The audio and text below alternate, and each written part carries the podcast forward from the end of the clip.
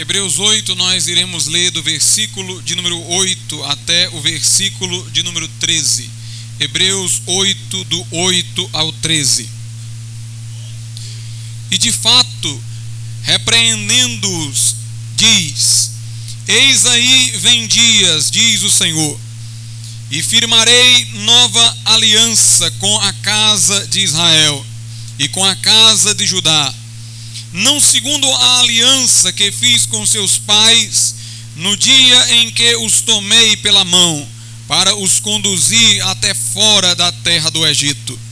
Pois eles não continuaram na minha aliança, e eu não atentei para eles, diz o Senhor. Por essa, porque esta é a aliança que firmarei com a casa de Israel depois daqueles dias, diz o Senhor na sua mente imprimirei as minhas leis, também sobre o seu coração as inscreverei. E eu serei o seu Deus, e eles serão o meu povo.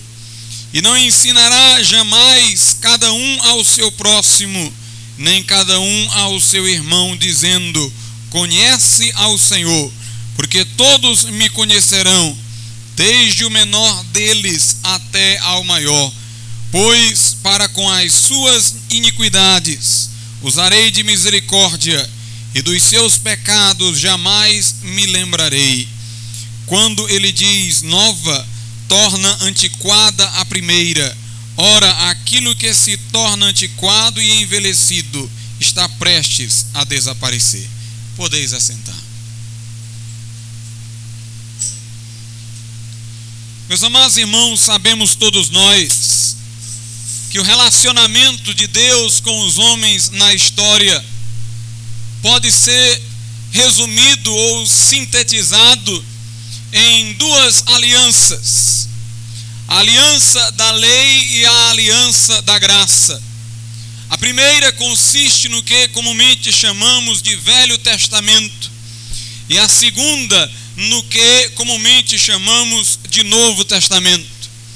A aliança da lei foi estabelecida com o povo de Israel através da mediação de Moisés, o profeta dos Hebreus. Aquela aliança, todavia, veio depois de uma promessa que Deus já havia feito concernente à nova aliança que viria em seguida a velha, ou seja, Deus, primeiramente, através dos profetas, prenunciou, avisou que viria uma aliança que posteriormente foi chamada de nova, porque entre a promessa de Deus e esta aliança prometida veio uma outra aliança que então passou a ser conhecida como velha aliança.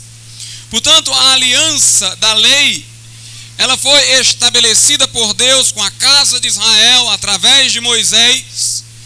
Subsequentemente a uma promessa de Deus, já outrora feita, que dizia respeito à aliança definitiva, que comumente nós chamamos de nova aliança, por ter sido ela posterior à aliança de Deus com Israel através de Moisés, que então passamos a chamar de velha aliança.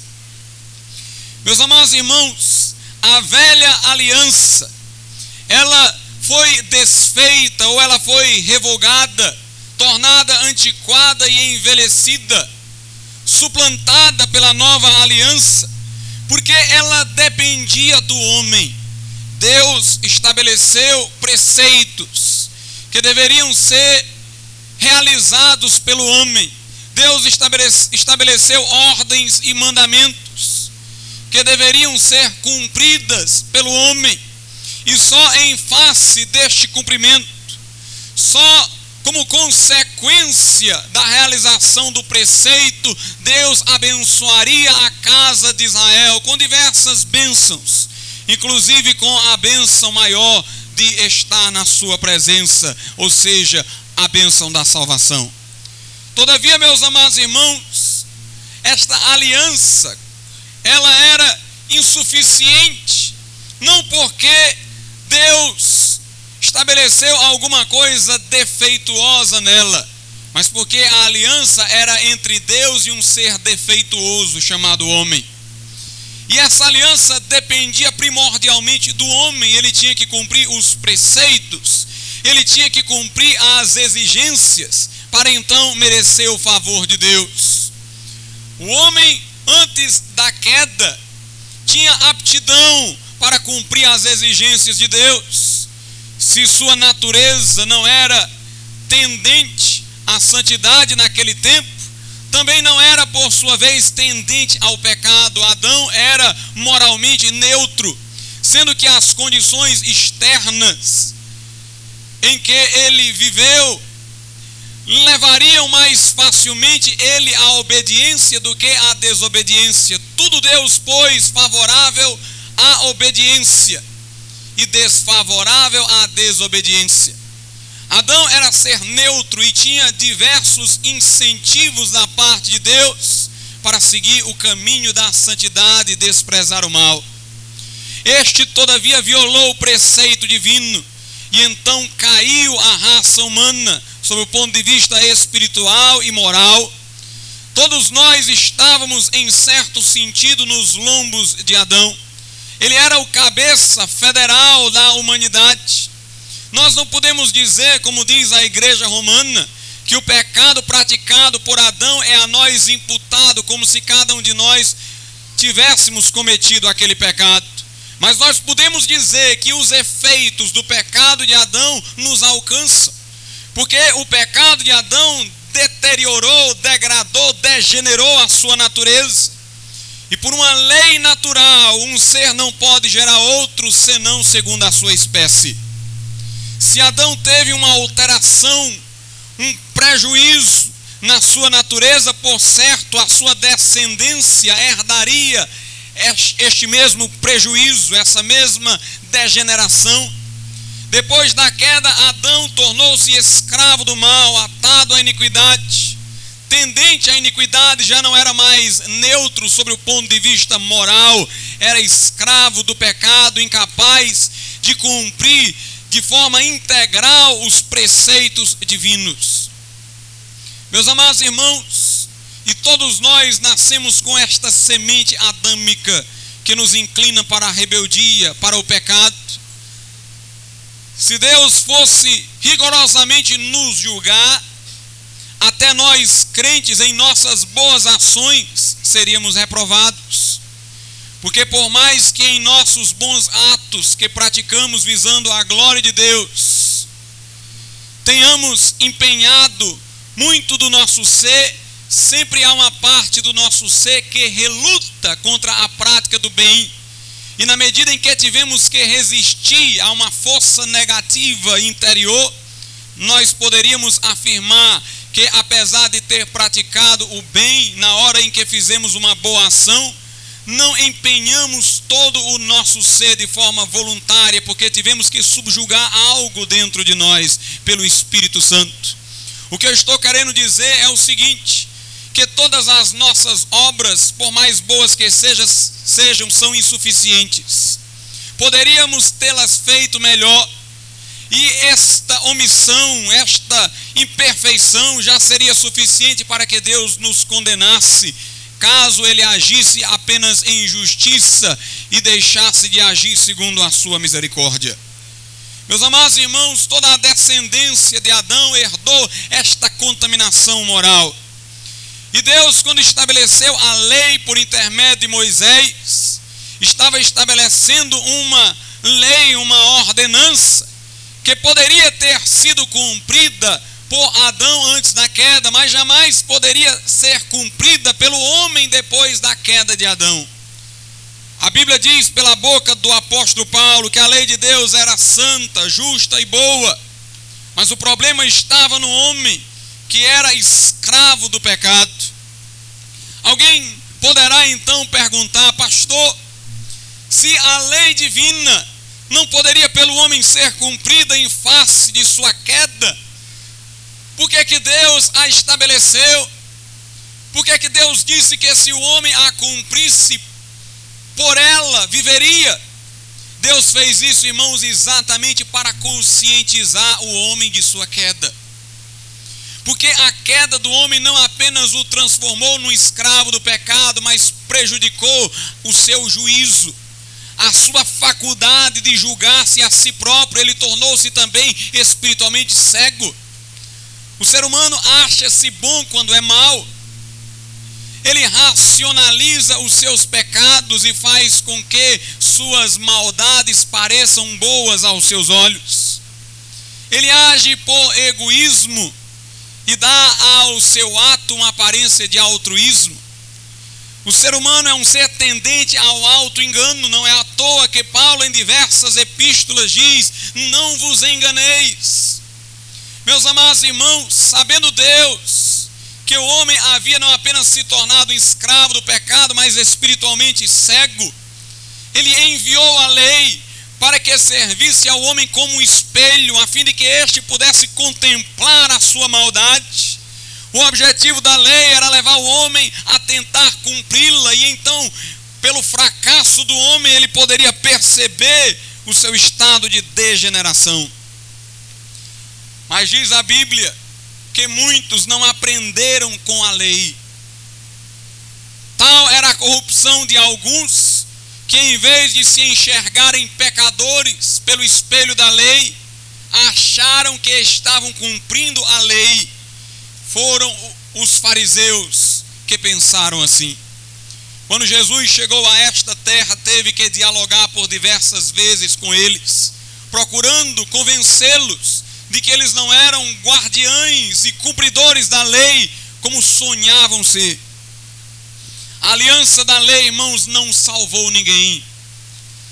A aliança da lei teve por objetivo preparar a humanidade para receber a salvação que viria através da nova aliança. Deus procurava, através da lei, revelar ao homem sua doença, para que este aspirasse o remédio e soubesse reconhecê-lo quando ele estivesse à disposição. Alguém talvez pode dizer, pastor, então aqueles que viveram no Antigo Testamento se perderam de forma alguma. Muitos foram salvos. Todavia, não foram salvos em face da lei, foram salvos em razão da promessa. Ou seja, antes da lei, conforme eu tinha dito antes, Deus fizera a promessa da vinda de Cristo. Deus fizera a promessa da salvação que se estabeleceria pela nova aliança. Aqueles que creram na promessa foram salvos. Aqueles que, mediante a lei, reconheceram sua debilidade e lembraram-se da promessa de Deus por uma fé profética foram salvos. Todavia, creram numa promessa. Nós, irmãos, não cremos numa promessa, nós cremos num fato consumado. Porque Jesus já veio e já deu a sua vida na cruz do Calvário. A promessa agora tornou-se realidade, tornou-se um fato que se tornou a fonte da nossa salvação. A Bíblia diz em Hebreus, no capítulo de número 11, versículo 39 e 40, acerca daqueles que creram na dispensação da lei. Diz assim: versículos 39 e 40 de Hebreus 11. Ora, todos estes que obtiveram bom testemunho, por sua fé não obtiveram, contudo, a concretização da promessa. Por haver Deus provido coisa superior a nosso respeito, para que eles, sem nós, não fossem aperfeiçoados. Notemos, muitos daqueles do Antigo Testamento obtiveram bom testemunho por sua fé creram na promessa, foram salvos por antecipação, mas não viram a concretização da promessa. Nós, todavia, irmãos, vimos com os olhos da fé a concretização da promessa, porque Jesus já veio, já deu a sua vida, já bradou no Calvário, está consumado, e sabemos que o seu sacrifício foi pleno, que o seu sangue nos purifica de todo pecado. A lei, portanto, não fazia parte, irmãos, do propósito eterno de Deus. A lei foi incidental, foi casuística, foi um expediente temporário da graça de Deus. O propósito eterno de Deus sempre foi unir o homem consigo. No princípio, Deus deu ao homem esta oportunidade pela obediência, porque ele tinha condições de obedecer. O homem, todavia, fracassou.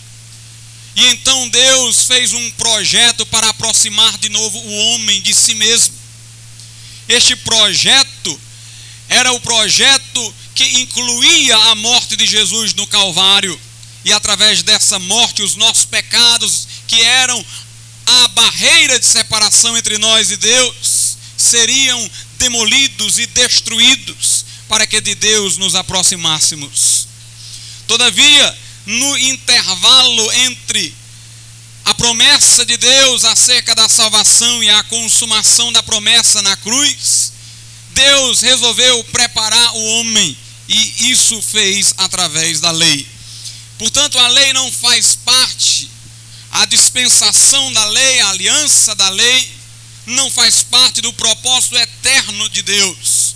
Vejamos o que a Bíblia Sagrada nos diz em Lucas, capítulo de número 10.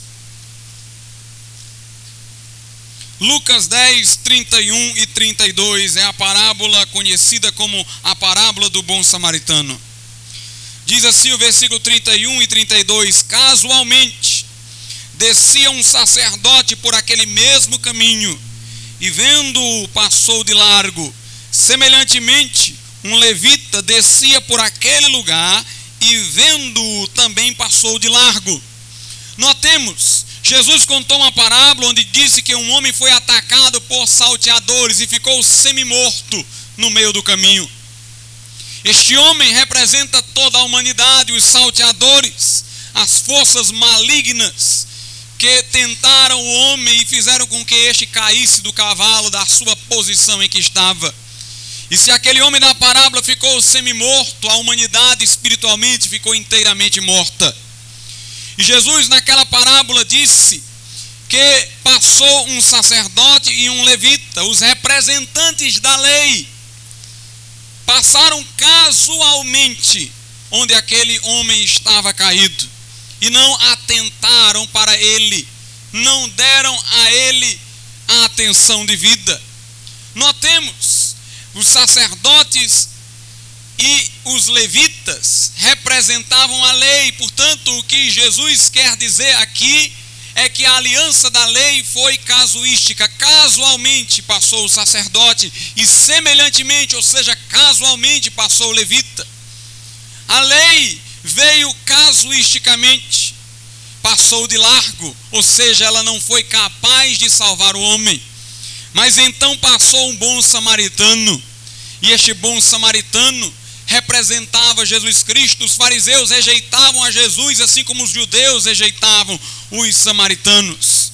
E Jesus se assemelhou nesta parábola com este samaritano. Veja o versículo 33. Certo samaritano que seguia o seu caminho, passou-lhe perto e, vendo, compadeceu-se dele.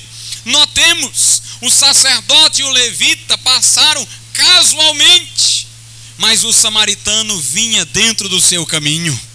O samaritano não passou casualmente, fazia parte do seu plano passar por ali, e ele compadeceu-se daquele homem caído. Meus irmãos, a lei veio casuisticamente e não foi capaz de redimir o homem. No entanto, Jesus Cristo veio segundo um projeto pré-estabelecido desde a eternidade. Veio como o Cordeiro de Deus, que na mente de Deus foi morto antes da fundação do mundo. Ele veio, viu a humanidade caída e compadeceu-se dela e deu por nós a sua vida na cruz do Calvário. O texto de Hebreus é muito claro. No versículo de número 6 de Hebreus 8 diz: Agora com efeito, obteve Jesus ministério tanto mais excelente, quanto é ele também mediador de superior aliança, instituída com base em superiores promessas. Portanto, Jesus é ministro de uma nova aliança que se baseia em melhores promessas. Vejamos, todavia, em que consiste essa nova aliança. Antes, todavia, alguém poderia perguntar, pastor, Por que, é que você está aplicando esta nova aliança à igreja? Se o texto fala que a nova aliança será com Israel, assim como também a primeira, é o que diz o versículo 8. Meus irmãos, de fato, esta nova aliança um dia vai ter a sua realização no povo de Israel. Se você conhece um pouco da doutrina das últimas coisas, vai se lembrar do milênio. O milênio é uma dispensação da história humana ainda a ocorrer. O mistério, o milênio é futuro. O milênio é algo a ser realizado ainda, faz parte das profecias concernentes ao povo de Israel. E neste período cognominado pelas profecias bíblicas de milênio, esta nova aliança se efetivará dentro da nação de Israel que atualmente nega o Messias.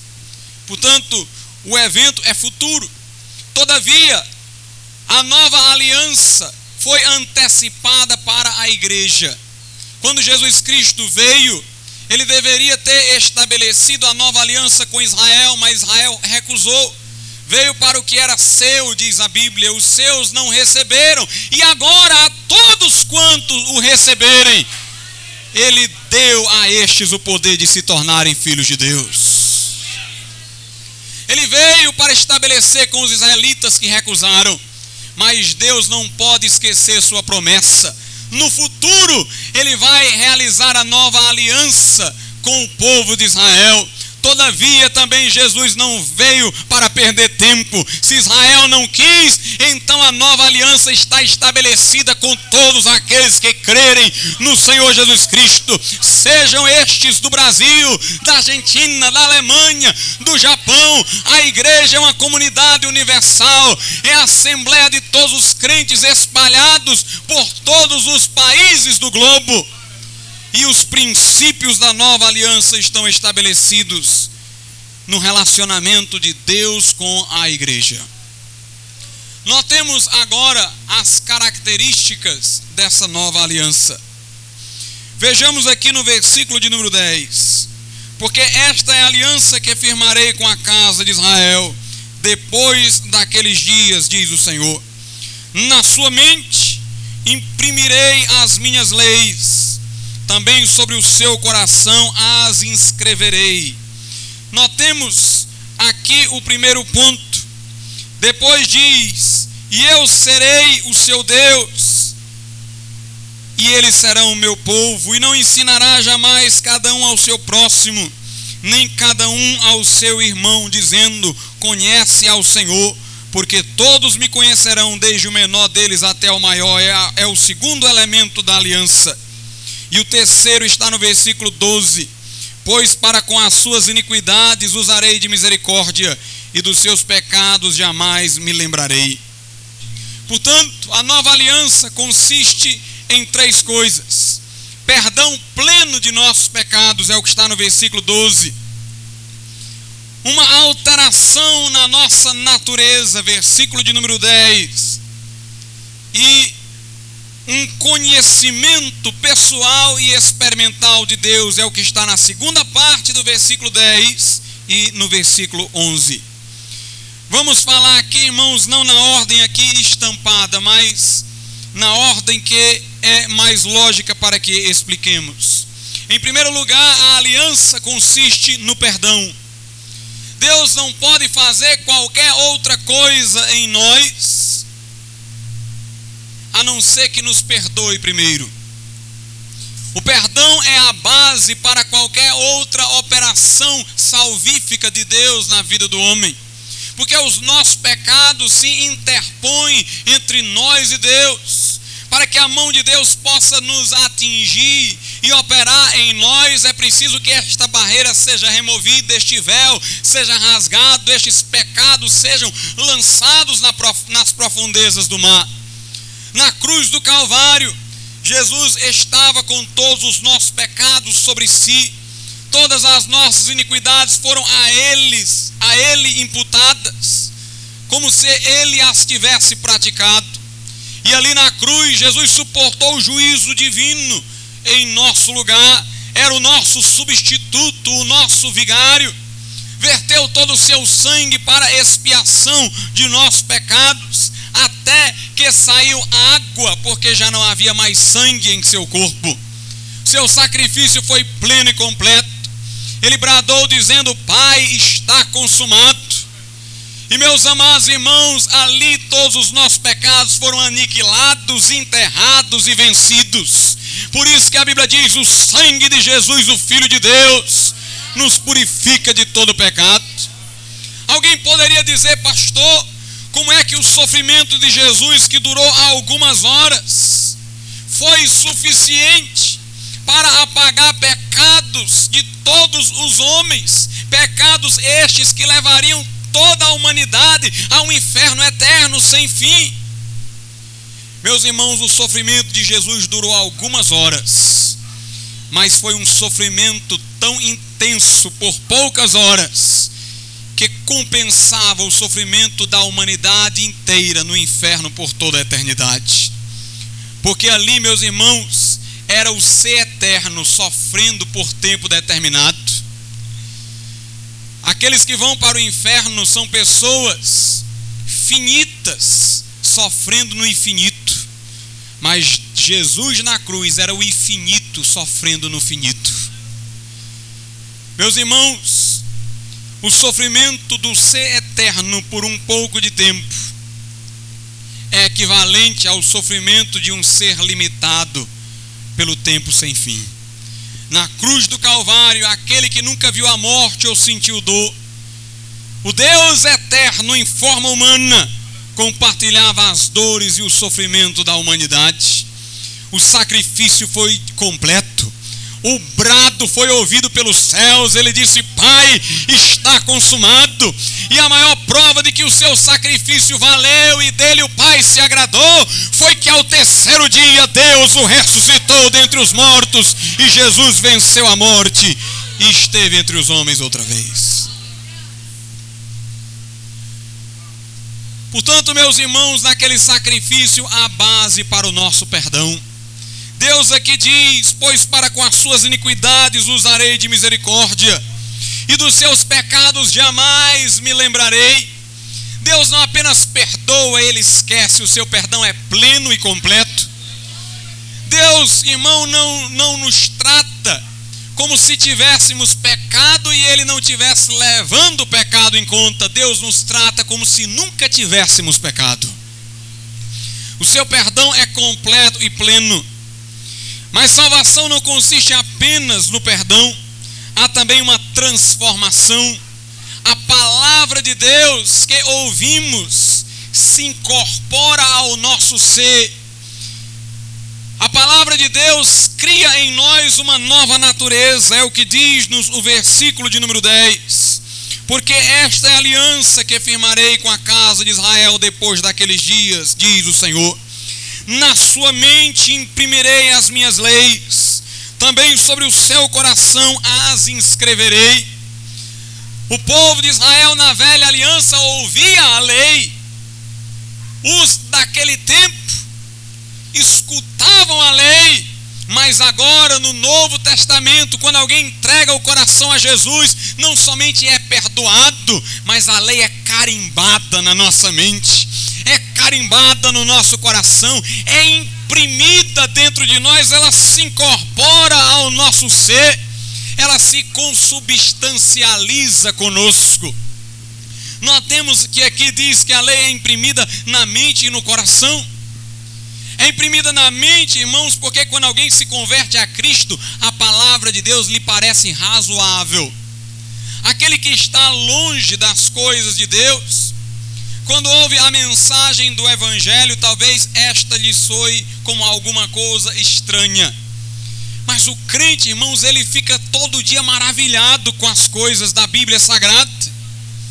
Ele fica impressionado. Tem dia que o seu pensamento não consegue mais prender-se a nada, porque ele está extasiado com as belezas do Evangelho.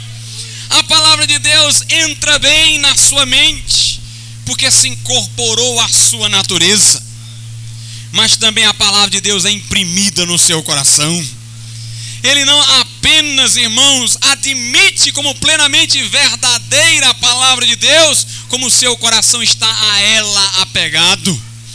O nosso coração está afetuosamente, pressiona nossa mente e faz saltar o nosso coração.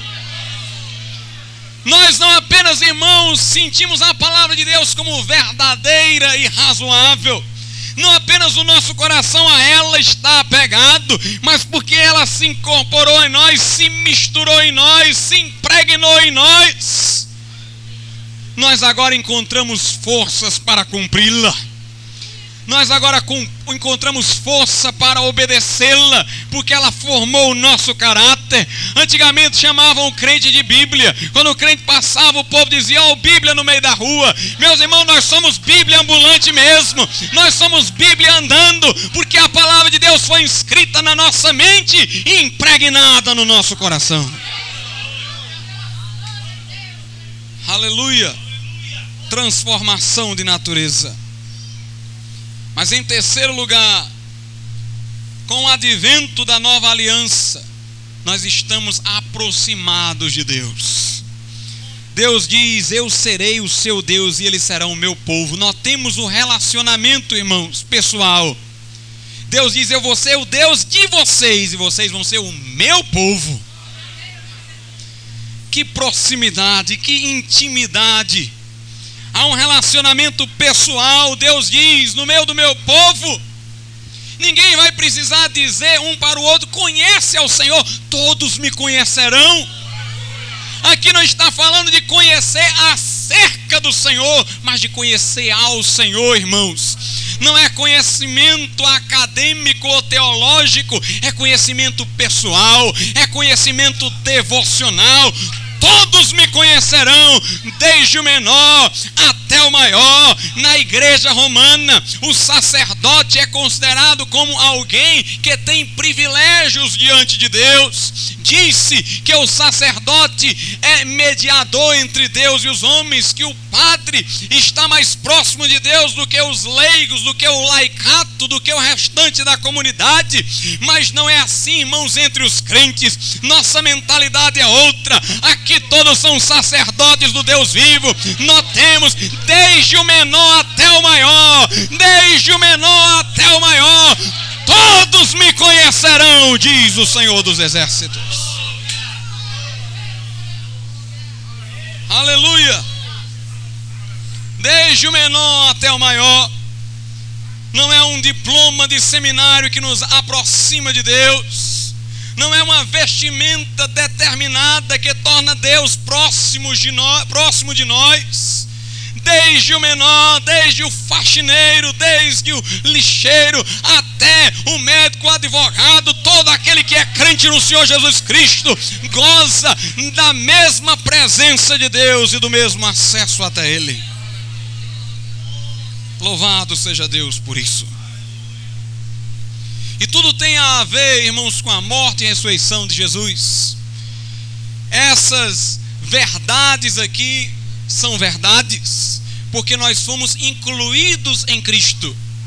Incluídos em Cristo é a doutrina da identificação. Lá na cruz do Calvário, Jesus se identificou conosco. Na cruz do Calvário, Jesus nos representava.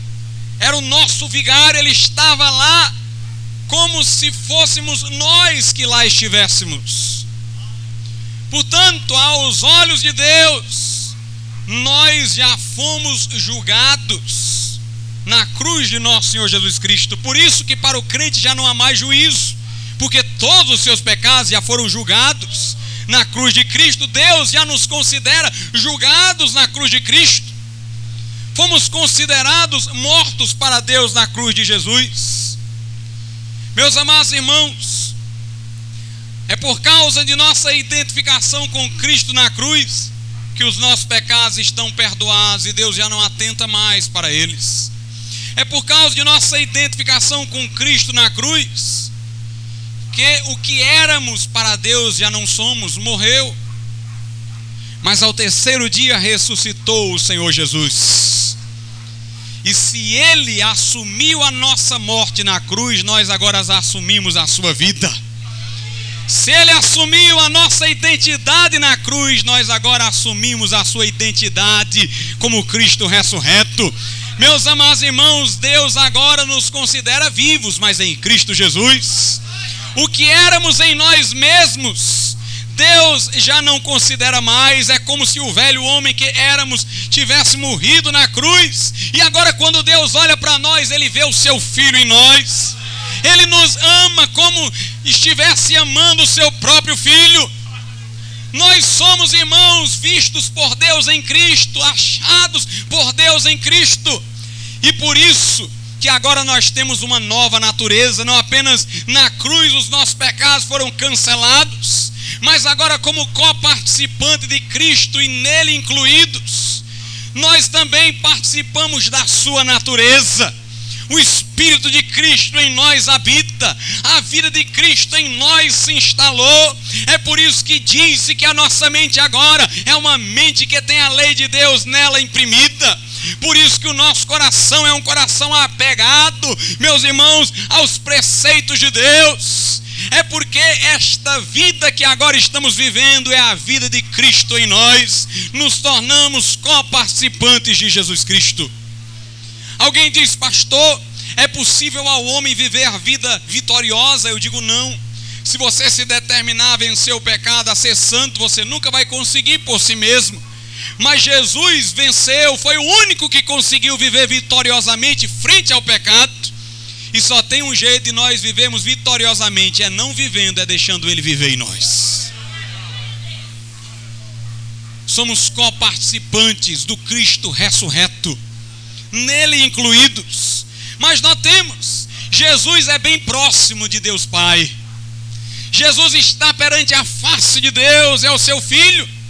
Se nós estamos em Cristo, então nós estamos bem próximos de Deus Pai. Se estamos em Cristo, então a distância que há entre nós e Deus é como a distância que há entre Cristo e o Pai, ou seja, não é distância alguma. Estamos, meus irmãos, em Deus e Deus está em nós, assim como Cristo está em Deus e Deus está em Cristo. Por isso que agora nós não precisamos mais dizer conhece ao Senhor. Eu não preciso dizer a um crente conhece ao Senhor, porque o Senhor está nele e ele está no Senhor estamos a Ele vinculados. Por isso que Deus diz: Eu serei o seu Deus e eles serão o meu povo. Vamos entender melhor isso lendo Romanos, capítulo de número 6, versículo de número 6.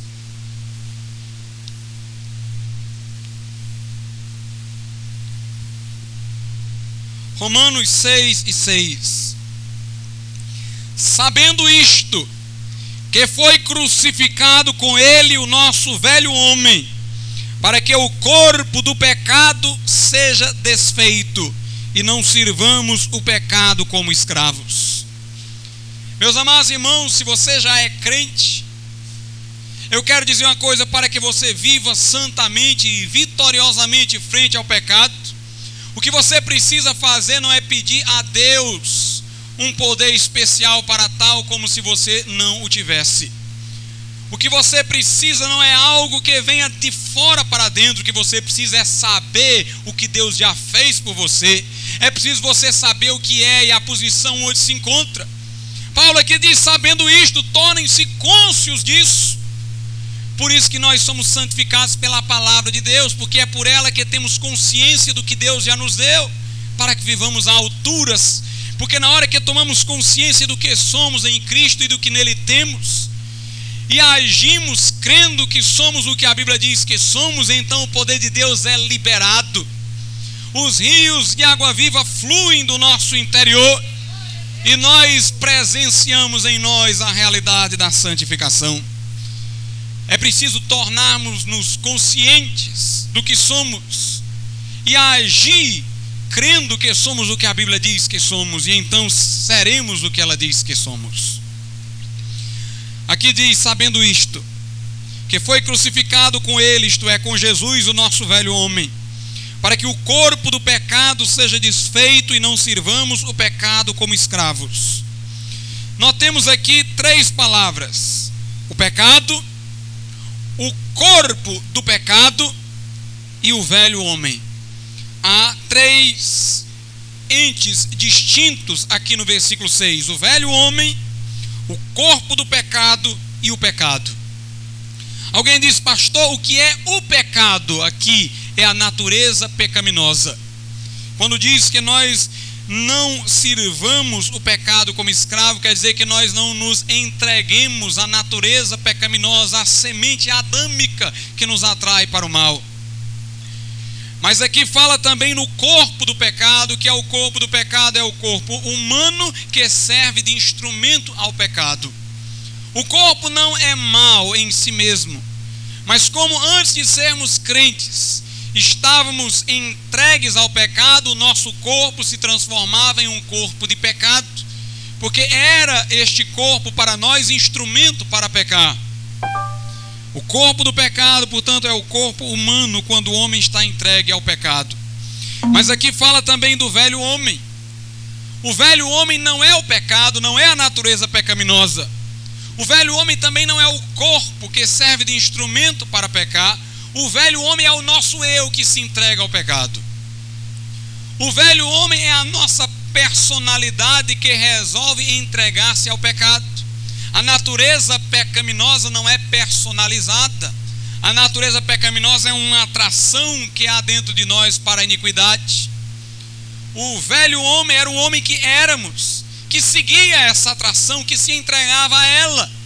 E o corpo do pecado era o nosso corpo físico que usávamos como instrumentos para consumar o pecado.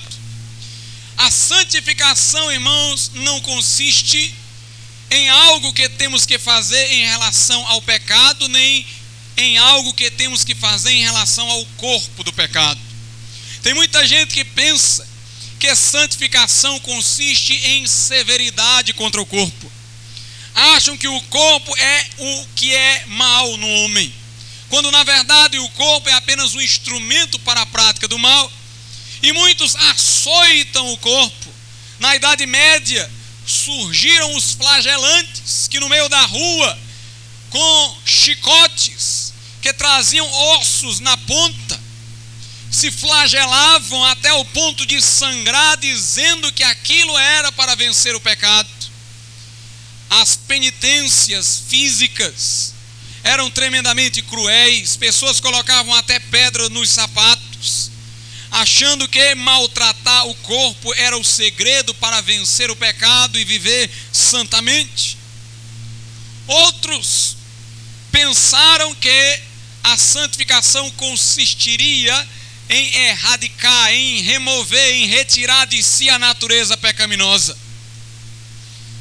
No século XIX, houve um movimento que apregoava isso que era possível ao homem ficar livre nesta terra, nesta vida, da natureza pecaminosa, ao ponto de ser perfeito e já não sentir mais nenhuma atração para o mal.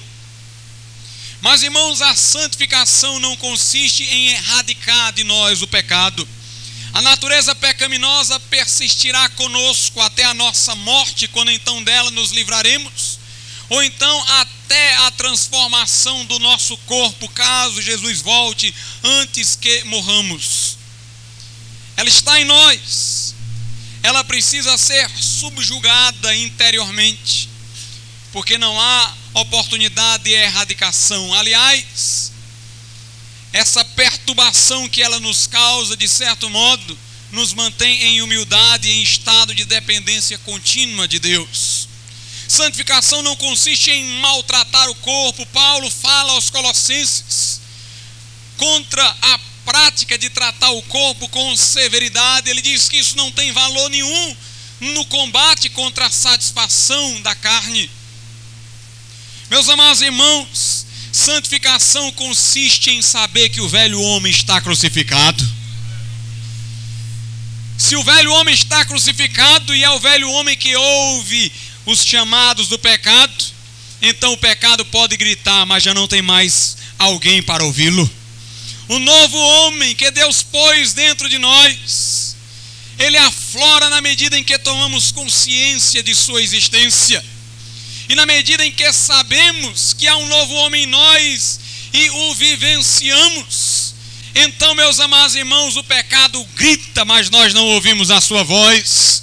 O pecado convida, mas nós não atentamos para o seu convite. E o nosso corpo, que outrora era corpo do pecado, instrumento para pecar, agora é corpo santo, instrumento para a prática do bem, instrumento para a prática da santidade.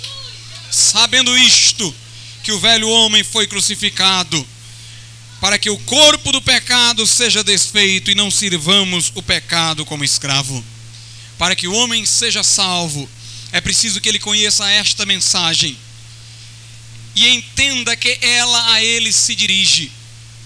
É preciso que o Espírito Santo coloque colírios nos olhos dos seres humanos, para que cada um veja essa mensagem direcionada a si de forma pessoal. Porque na cruz Jesus não morria por uma multidão inominada, Jesus morria por cada um individualmente, conhecendo a todos pelo nome, até os que haveriam de nascer, porque ele, além de homem, era Deus e como Deus onisciente. Quando Jesus foi ao encontro de Saulo, disse: Saulo, por que tu me persegues?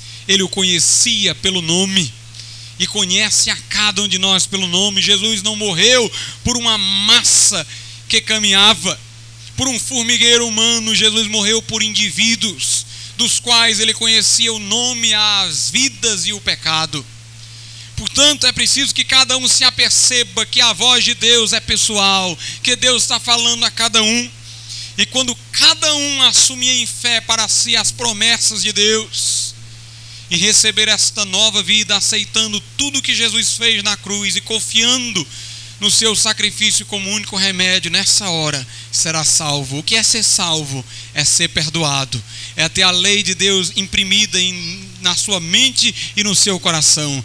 E acima de tudo, é conhecer a Deus tão próximo que você vai poder dizer, como Tomé: Meu Senhor e meu Deus. E Deus vai olhar para você e vai dizer: Meu filho e meu servo. Vamos ficar de pé. Aleluia. Vamos cantar pedir irmão Cleito que me ajude agora. Aquele corinho, porque ele vive, posso crer no amanhã. Deus enviou o seu filho amado. Thank you.